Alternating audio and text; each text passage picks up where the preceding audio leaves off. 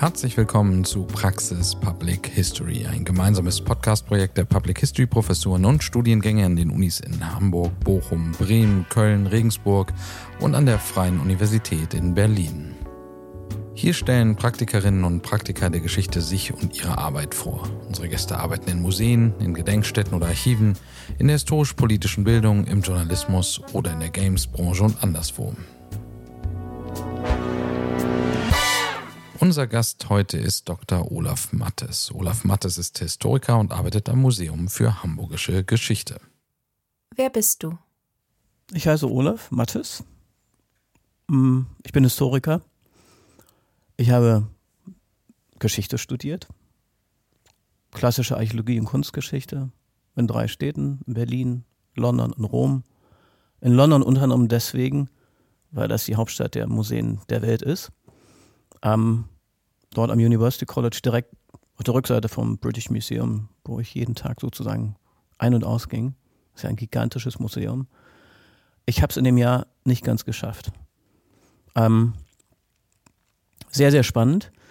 Nach dem Geschichtsstudium in diesen verschiedensten Städten, in, in, London übrigens am Deutschen Historischen Institut, was auch sehr, sehr interessant war, ähm, habe ich nach der Magisterarbeit, der, die sich mit, der, mit einem antiken Thema beschäftigt, ähm, über die ähm, Ausbildung von Prinzen am römischen Kaiserhof im ersten Jahrhundert nach Christi Geburt beschäftigt hat, aber was völlig anderes als das, was ich danach gemacht habe, ähm, dann in die Neuzeit gegangen und habe dort eine Doktorarbeit über den wichtigsten Mäzen, über den wichtigsten Mäzen der Berliner Museen geschrieben. Der war ein riesiger Sammler und ähm, sehr interessiert, war jüdisch.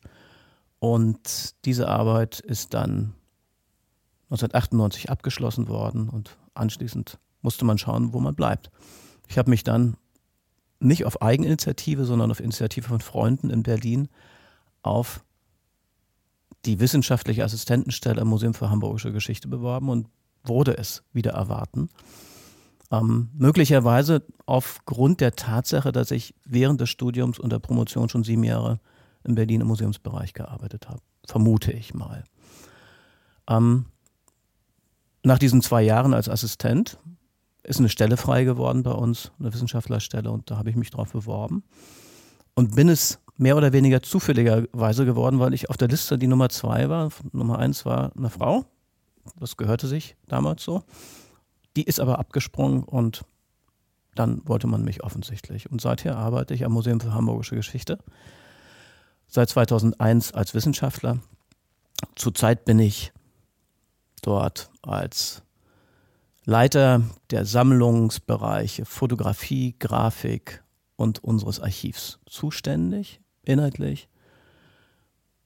Spezialisiert habe ich mich ähm, auch im Kontext meiner Doktorarbeit natürlich auf die Kaiserzeit und da auf die Zeit, auf das Zeitalter des Imperialismus. Mich interessieren vor allem auch hier in Hamburg sehr, sehr stark Fragen des Lokalen und Globalen. Also diese Bezüge, die Hamburg verbindet mit sozusagen seinem eigenen Raum und der Welt. Was machst du für Geschichten? Wie wird bei dir im Feld Geschichte erzählt? Ja, Museumsarbeit ist extrem vielfältig. Was machen wir für Geschichten oder Geschichte? Das wichtigste Tool, das wir haben, sind Ausstellungen. Vornehmlich Sonderausstellungen. Sonderausstellungen, wie der, Thema, wie der Name schon sagt, es geht um spezielle Themen, die vorbereitet werden. Alle möglichen Themen, die man sich vorstellen kann. Ähm, Hamburg und die Hanse, überhaupt die Hanse, ähm, also ein großes mittelalterliches, frühneuzeitliches Thema, das hier vor Jahrzehnten mal gespielt wurde. Bis hin zu wirklich sehr, sehr speziellen Themen wie Gartenstadt Hamburg oder äh, spezielle Fotografen, die ausgestellt werden, die spezielle Aspekte der Stadtgeschichte präsentieren oder beleuchten. Und wir haben natürlich unsere Dauerausstellung, da sozusagen unser Backbone, wenn man so will. Die Dauerausstellung ist aber nicht für die Ewigkeit angelegt, sondern auch die modifiziert sich regelmäßig. Und bei uns ist es jetzt so, dass wir schon seit einigen Jahren sehr intensiv eine neue Dauerausstellung vorbereiten. Die wird jetzt gerade abgebaut, tatsächlich abgebaut, rückgebaut. Und wir bereiten jetzt regelmäßig intensiviert in den nächsten ein, zwei Jahren noch intensiver zusammen mit einem Ausstellungsbüro in Stuttgart eine neue Dauerausstellung vor. Das ist das zweite große Feld, an dem wir sitzen. Zurzeit sitze ich an einer Sonderausstellung zu einem aktuellen Thema, wenn man so will, Hamburg 1923, der Barmbecker oder Hamburger Aufstand. Da ging es um Verteidigung oder Sturz von demokratischen Strukturen durch Kommunisten in dem Fall. Und das ist natürlich ein Riesenthema, sozusagen Demokratie und Verteidigung von Demokratie ähm, muss natürlich in einer offenen Gesellschaft auch in der einen oder anderen Form museal, ausstellungsmäßig durchdekliniert werden. Das machen wir in dieser Sonderausstellung. Das heißt, das sind diese beiden großen Felder. Dann haben wir natürlich andere Felder, wie ihr hier im Museum in der Uni auch, nämlich wir bereiten Tagungen vor, führen Tagungen durch, die in der Regel vorbereitend sind für Sonderausstellungen oder Aspekte von Dauerausstellungen. Wir referieren selber auf Tagungen, auf Konferenzen. Ähm, wir publizieren natürlich, wir machen unsere eigenen Bücher, Kataloge, schreiben auch, kooperieren. Ähm, das ist uns ganz, ganz wichtig, dass nicht nur Public History in der Universität ähm, theoretisch durchdekliniert wird, sondern auch im Museumskontext ganz konkret gelebt wird. Das machen wir und das macht Spaß. Wie kommt man dahin, wo du bist? Also der Weg ins Museum und dort auf eine wissenschaftliche Stelle, die vielleicht auch entfristet ist, der ist nicht klar zu definieren. Ähm, man sollte, glaube ich, frühzeitig sich Gedanken darüber machen, wo man beruflich landen möchte. Für mich war von Anfang an klar, ich möchte nicht in die Uni, obwohl es da auch mehrere Angebote gab. Ähm, aber ich habe mir gesagt, mich fasziniert vor allem die Aura des Objektes und die Objektarbeit. Und ich möchte Geschichte mit Objekten verbinden. Ich möchte nicht nur sozusagen den haptischen Bezug haben, den Riechbezug haben, den visuellen Bezug haben, sondern das Objekt als Faszinosum im Sinne von Geschichtsvermittlung hat mich immer unglaublich gereizt. Und das war schon während des Studiums ein Riesenthema. Ich habe nicht umsonst klassische Archäologie im Nebenfach und Kunstgeschichte studiert. Das war schon dort eindeutig auch so für mich angelegt. Ich habe auch relativ spät angefangen zu studieren, weil ich vorher eine Berufsausbildung gemacht habe und wusste also relativ genau, was ich wollte. Und das wissen ja viele, die 18 oder 19 sind, nicht unbedingt immer schon sofort. Und dann bin ich auch auf diesem Weg geblieben und konnte frühzeitig schon als freier Mitarbeiter in Berlin auf der Museumsinsel arbeiten, Geld verdienen, nebenbei als Student und als Promovierender. Und das war eine perfekte Kombination aus Forschung im Archiv, im Museum und der Vermittlung sozusagen sogar der neuesten Forschungsergebnisse oben. Und diese Vermittlungsarbeit hat mich auch immer fasziniert. Und zwar nicht nur für den akademischen Nachwuchs, sondern für alle möglichen Kreise der Gesellschaft, sei es Schulklassen bis hin zu Rentnergruppen. Das fand ich großartig und da habe ich mehr oder weniger, wie man sagen, Zucker geleckt und wollte da weitermachen. Und ja, so hat man dann geschaut, dass man entsprechende Erfahrungen auch im Ausland ein bisschen sammelt, da ein Praktikum macht und da einfach mal reinschaut, kooperiert mit Kolleginnen und Kollegen, die man schon kannte, in verschiedensten Museen und dann ist man da mehr oder weniger so reingerutscht. Und bei mir war es ähnlich. Ich wollte eigentlich gar nicht nach Hamburg kommen, aber das ist völlig normal. Historikerinnen und Historiker können sich ihren, ihre Wunschstadt nicht aussuchen, aber Hamburg ist großartig. Das mal nur so nebenbei. Ähm, und hier zu arbeiten am Museum für Hamburgische Geschichte, einem der wirklich sehr attraktiven Geschichtsmuseen in diesem Land, in Europa, in der Welt, das ist schon was Besonderes und ich schätze das auch sehr. Wie sieht dein Arbeitsalltag aus? Was genau machst du den ganzen Tag? Also einen Arbeitsalltag im Museum gibt es in dem klassischen Sinne, wie man sich das so vom 9-to-5-Job so vorstellt, in Büros nicht. Ich habe zwar ein eigenes Büro, ein sehr schönes Büro, ähm, mit tollem Blick nach Planten und Blumen in den schönen Park, aber der Arbeitsalltag ist jeden Tag tatsächlich anders. Es gibt ein paar wiederkehrende Elemente, wie zum Beispiel der Tagesdienst. Ja, da gibt es natürlich, wenn man im Büro sitzt, regelmäßige Telefonate, die man zu beantworten hat. Man telefoniert selbst natürlich auch. Man muss mittlerweile, und das ist ein Riesenteil, vieles über E-Mail beantworten. Ganz, ganz, ganz viele Anfragen, die kommen aus der ganzen Welt. Das sind wissenschaftliche Anfragen, das sind ganz persönliche Anfragen. Neulich gab es eine Anfrage von jemandem aus Sao Paulo, der unbedingt wissen wollte, wo seine Vorfahren aus Hamburg ähm, genau gearbeitet haben. Er hat mir das Geschäft des Betriebes benannt und er wollte dann genau wissen, ob wir das rauskriegen. Solche speziellen Fragen, aber eben auch so ganz allgemeine Fragen wie, warum gab es den Hamburger Brand von 1842? Und das sind auf unterschiedlichsten Ebenen unterschiedliche Anforderungsprofile, die da gestellt werden. Da wir von Steuergeldern bezahlt werden, müssen wir das auch beantworten. Und das heißt, wir sind eine Serviceeinrichtung.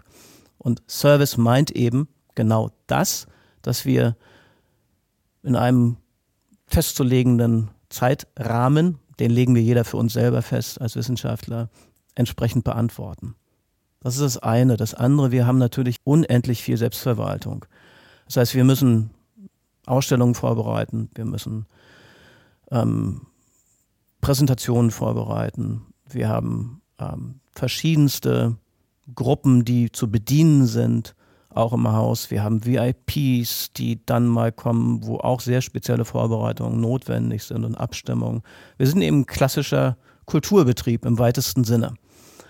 Und da sind wir eingebunden von morgens bis abends und das heißt manchmal von morgens um sieben bis abends um zehn, manchmal aber auch nur von elf bis 13 Uhr. Das heißt, wir arbeiten sehr flexibel und auch nicht immer vom Büro aus oder vom Museum aus, sondern von zu Hause Corona hat da sehr geholfen. Also man kann auch in München oder in Wellington sitzen, um Museumsarbeit ähm, auf unterschiedlichsten Ebenen durchzuführen. Wir bereiten natürlich nicht nur Sonderausstellungen vor, sondern wir haben eben auch unsere Dauerprojekte, wie zum Beispiel Erschließungsprojekte. Ich arbeite mit sehr, sehr vielen Ehrenamtlichen bei uns im Haus zusammen, die müssen auch betreut werden. Wir haben Schüler, Praktikanten und Studierende, die auch Praktika bei uns machen oder Hospitationen. Die werden von uns auch betreut, mal mehr, mal weniger, ähm, mal länger, mal kürzer. Bei mir kriegen sie aber alle jeweils kleine Projektpakete, die sie auch umsetzen sollen in diesem Zeitrahmen. Und darüber hinaus müssen wir uns natürlich mit den verschiedensten Kolleginnen und Kollegen abstimmen. Also mit Restauratorinnen und Bibliothekarinnen, mit Hausmeistern. Das heißt, wir sind ein sehr heterogenes Team und das macht das Ganze unglaublich lebendig und unglaublich spannend. Manchmal auch anstrengend, aber das gehört dazu. Zurzeit ist es bei uns so, da wir in bestimmten Leistungsphasen für die Vorbereitung unserer neuen Dauerausstellung sind, verdichtet sich vieles im Bereich von Sitzungen und Zuarbeiten für zum Beispiel Sammlungskorpora, die in die neue Dauerausstellung kommen. Da muss man sich sehr intensiv abstimmen mit, mit der Restaurierung, aber eben auch mit, mit den Koordinierungsstellen innerhalb des Hauses. Die Wissenschaft kommt leider, leider viel zu kurz bei all dem. Ähm, obwohl wir als wissenschaftliche Mitarbeiter angestellt sind, macht die Wissenschaft, wenn überhaupt, zehn Prozent des Ganzen aus wirklich sehr, sehr wenig. Wenn wir wissenschaftlich arbeiten, dann heißt das in der Regel, dass wir das, so nenne ich das in meiner zweiten Schicht, dann abends zu Hause Texte schreiben oder am Wochenende uns Überlegungen machen darüber, wie man Dinge methodisch angeht oder strukturiert. Das heißt, es ist eben kein 9-to-5-Job, sondern es ist ein Fulltime-Job im wahrsten Wortsinne. Und äh, das muss man sich auch genau überlegen, ob man das will. Man ist dann wirklich mit Leib und Seele dabei. Und man muss eine gute Balance finden zwischen dem Professionellen und dem Privaten. Was muss ich können, um da zu arbeiten, wo du arbeitest? Zunächst einmal muss man sich vorzüglich organisieren können. Das ist wichtig. Die Selbstorganisation bei einer unglaublich verdichteten Arbeitswelt und die Museumswelt ist mittlerweile genauso sehr verdichtet oder stark verdichtet. Grundsätzlich ist es so, wir arbeiten alle in Teams zusammen. Das heißt, wir arbeiten alle mit Menschen, die in der Regel alle hochmotiviert sind und alle sehr spezielle charakterliche Ausprägungen haben, gerade im wissenschaftlichen Bereich. Das heißt, die Fähigkeit, gut zu kommunizieren, sich gut aus, gut reicht nicht, vorzüglich auszudrücken und präzise zu sein in dem, was man tut, überzeugend zu sein, ist, glaube ich, ganz, ganz wichtig und entscheidend. Wer öffentlichkeitsscheu ist, sollte sich genau überlegen, ob er im Museum arbeiten will. Man arbeitet zwar viel auch hinter den Kulissen, aber wir haben nicht nur die Verpflichtung, sondern es ist auch notwendig, in den öffentlichen Raum zu gehen. Das heißt, wir machen Interviews, so wie wir das jetzt gerade machen. Ähm, wir gehen auch ins Fernsehen. Wir haben mit Zeitungen zu tun, mit Printmedien, mit Online-Medien. Ähm, und wir müssen Vorträge halten. Es muss Spaß machen zu kommunizieren, im wahrsten Wortsinne. Bei uns ist die Fähigkeit notwendig, mit eine Ansprache zu finden und soziale Kompetenzen dadurch eben auch zu haben, die auch solche Leute anspricht, die ähm, nicht im akademischen Bereich unterwegs sind. Ja. Wissenschaftliches Know-how ist natürlich auch grundlegend und essentiell. Das, das, ohne das geht es schlichtweg bei uns nicht. Wir müssen auch Spezialisten sein. Das geht auch nicht anders. Und wenn wir es nicht sind, dann müssen wir es werden. Das heißt, wir müssen den Willen mitbringen, uns einzuarbeiten in bestimmte Themenbereiche. Ähm, wir sind aber trotz alledem, und das unterscheidet uns sehr von der Universität, wir sind auch Generalisten. Das heißt, wir sollten überall zumindest ein bisschen wissen und wissen, wie wir Wissen generieren können und wie wir das sehr effektiv machen können. Und es muss Freude machen. Also es darf nicht am nächsten Tag sein, dass man sagt, ach nee, ich habe eigentlich gar keine Lust darauf oder darauf. Man muss sich darauf einlassen. Wie immer in jeder Arbeitswelt, glaube ich. Und dann gibt es auch richtige Mehrwerte. Und das macht Spaß. Und wenn dann Besucherinnen und Besucher kommen und sagen, boah, ich hatte ja hier und hier richtige A-Effekte, dann ist das, dann ist es ein Bringer. Dann sagt man sich, hat man wohl nicht ganz falsch gemacht. Und dafür arbeitet man dann. Und das finde ich aufregend und interessant und das ist bis heute so. Und ich mache jetzt Museumsarbeit seit 30 Jahren und es wird nie langweilig.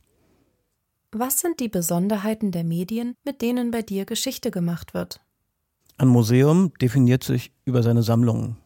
Zumindest ist das die klassische, klassische Definition. Und unsere Sammlungen bestehen aus verschiedensten Objektgattungen. Unsere Objekte sind Medien.